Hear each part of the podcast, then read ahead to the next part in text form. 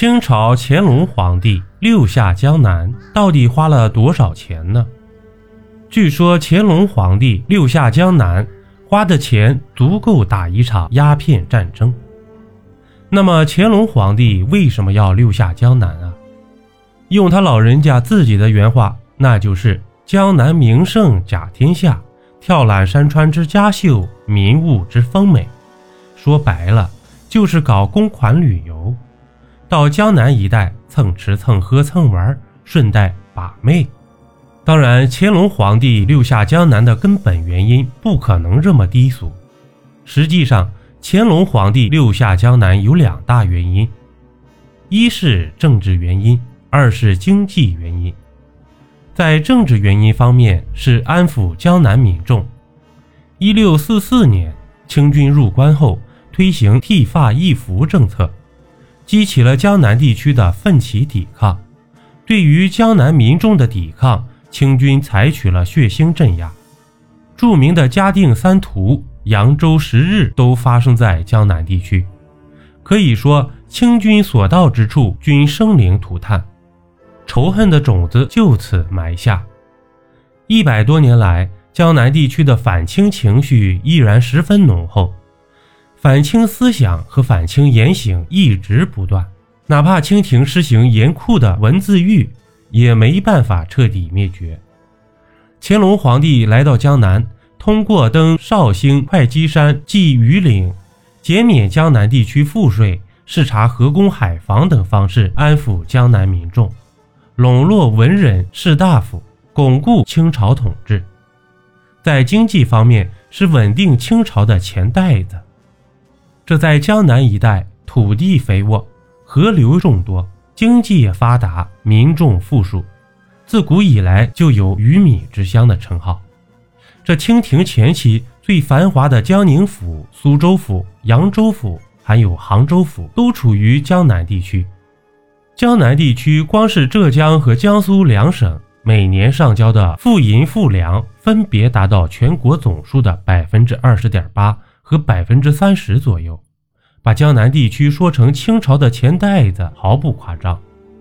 作为大清王朝的最高统治者，乾隆皇帝每次江南之行必定浩浩荡荡，前呼后拥。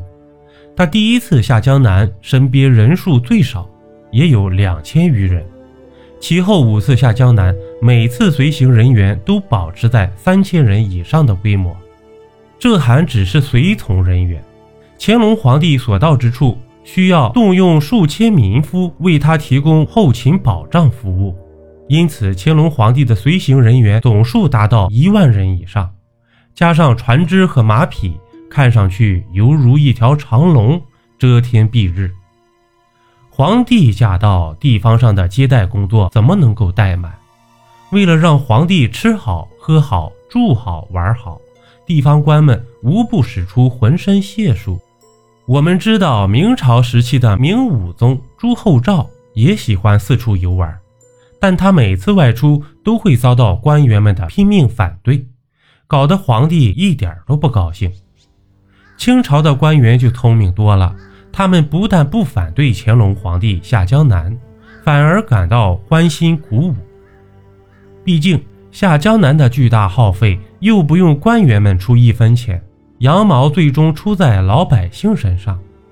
曾有官员劝谏，乾隆皇帝下江南给老百姓带来了疾苦，可乾隆皇帝却说危言耸听，沽名钓誉。这几次三番就没人敢再说了。倒是乾隆皇帝晚年时醒悟过来，他对军机张京、吴雄光说：“朕临狱六十年，并无失德，唯六次南巡，劳民伤财。”做无益，害有益。将来皇帝南巡，而汝不阻止，必无以对阵。这总体来说，乾隆皇帝六下江南，累计花费了两千余万两银子。这是一个什么概念啊？根据资料显示，一八四零年，中国与英国打了第一次鸦片战争。这次鸦片战争里，中国的军费开支。大体为一千到两千万两白银，哪怕不算通货膨胀的因素，用乾隆皇帝留下江南的钱来打一次鸦片战争，绰绰有余了。投月票新活动，亲爱的粉丝们，喜马拉雅又出新活动，耽误您各位一两分钟。